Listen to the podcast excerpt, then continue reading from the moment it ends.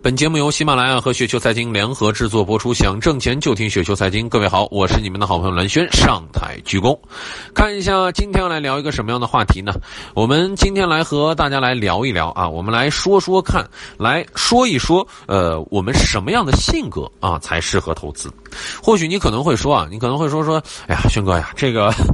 聊性格投资，这是怎么一个疗法呢？我们投资的话，不就应该是看的本金啊，或者是说看的相应的一些呃材料或者是内容来进行投资的吗？其实性格也很重要。如果问你的性格是不是作为投适合作为投资的话，恐怕有很多人会不以为然。事实上，人格对于投资的影响完全不亚于心理和情绪。心理和情绪更多的是从情境下反映的共性的一个问题，而人格是更加深入的骨髓，不仅影响着情绪和心理，还影响着动机、思维方式和行为习惯的各个因素。举一个简单的例子，同样是暴跌，可能有人就不为所动啊，有人呢会选择卖出而进行逃避，而又有人呢会加大买入的进行攻击。那么这些行为呢，都是受到人格的驱使的。想要寻求这些行业的或者说这些行为的差异的原因，就需要对人格的特征的与内在的逻辑进行强有力的分析了。那么我们也是从这个呃 MBTI 呢呃这样一种非常著名的十六型人格理论谈起啊，这也是本人呢认为维度最为清晰，并且是最具有逻辑性的基础的人格的一个呃理论了。那么本人呢也是曾经近两年的业余时间呢反复的学习、反复的思考这个理论的内涵与含义。那么简单的来讲呢，其实 MBTI 呢理论讲的是将人格呢划分为四个维度，共十六种类型，分别是精力支配。外向我们用用 E 来表示，以及内向用 I 来表示。认识世界当中的实感用 S 表示，直觉用 N 来表示，而判断事物思维是用 T 来表示，情感是用 F 表示，生活态度判断是用 G 来表示，那么知觉是用 P 来表示。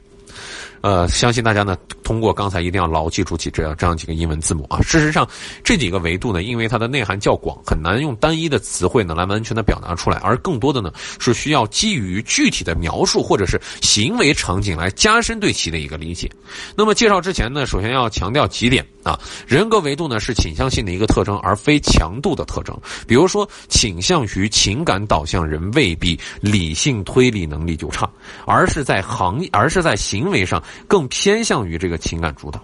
同时呢，人格不完全反映智商或者是思维能力。另外呢，就是人格与先天基因与后天环境均有着较大的关系，而一旦成熟呢，呃，较难再发生改变了。另外第四点呢，就是人格特征符合的正态分布规律，也就是多数人实际上是处于中间的区间的，但是绝对中间又较少。而上述四个维度当中呢，有些与这个投资的相关性较高，而有些呢，呃是比较的弱的啊。我们来一一来看一下。首先，外向 E 和内向 I，正如我们通常所理解的，内向的人呢喜欢独处，外向的人喜欢社交。而更深一层呢，两者的思维呢也不习惯呢也是不同的。内向者的思维方式是个体内的在演化，而外向者呢是基于群体或和外界交换这样一种思维演化。可以说，内向者呢更倾向于，呃，这个独立思考，这是利于投资分析的一个品质。外向和内向。啊，我们说内向是独立思考，呃，更利于投资分析；而实感 S 和直觉 N 认识事物的方式呢，是更倾向于感知其直接的这样呈现出来的呃原型或者是细节，还是更能感知到期内的联系与意义的。显然，对于发现事物内的内在规律与推理来讲呢，呃，维度为 N 的人格呢会更加擅长，而维度为 S 呢，并且是强度较高的人呢，对于数字与细节的这个。记忆呢可能过于常人，也就是说，在投资的任务分工当中，适合做数据整体与分析。另外，思维 T 和情感 F。判断事物的关注点的这种行为的动机的理性导向还是情感导向，毋庸置疑，这一点对于能否做好投资是非常重要的。基本上，F 维度也就是我们的情感维度分值过高的，是很难做好投资的。正如我一开始举的例子，F 维度高的人呢，在投资当中的角色呢，会更多的倾向于个人情感的导向。此类人呢，通常会比较敏感，对于情感的感知强度呢，会强于一般人，很容易因为自己的恐惧。与乐观而影响到买入与卖出，而偏向于 T，也就是偏向于思维维度的人呢，更善于使用这样一个呃理性的投资来进行。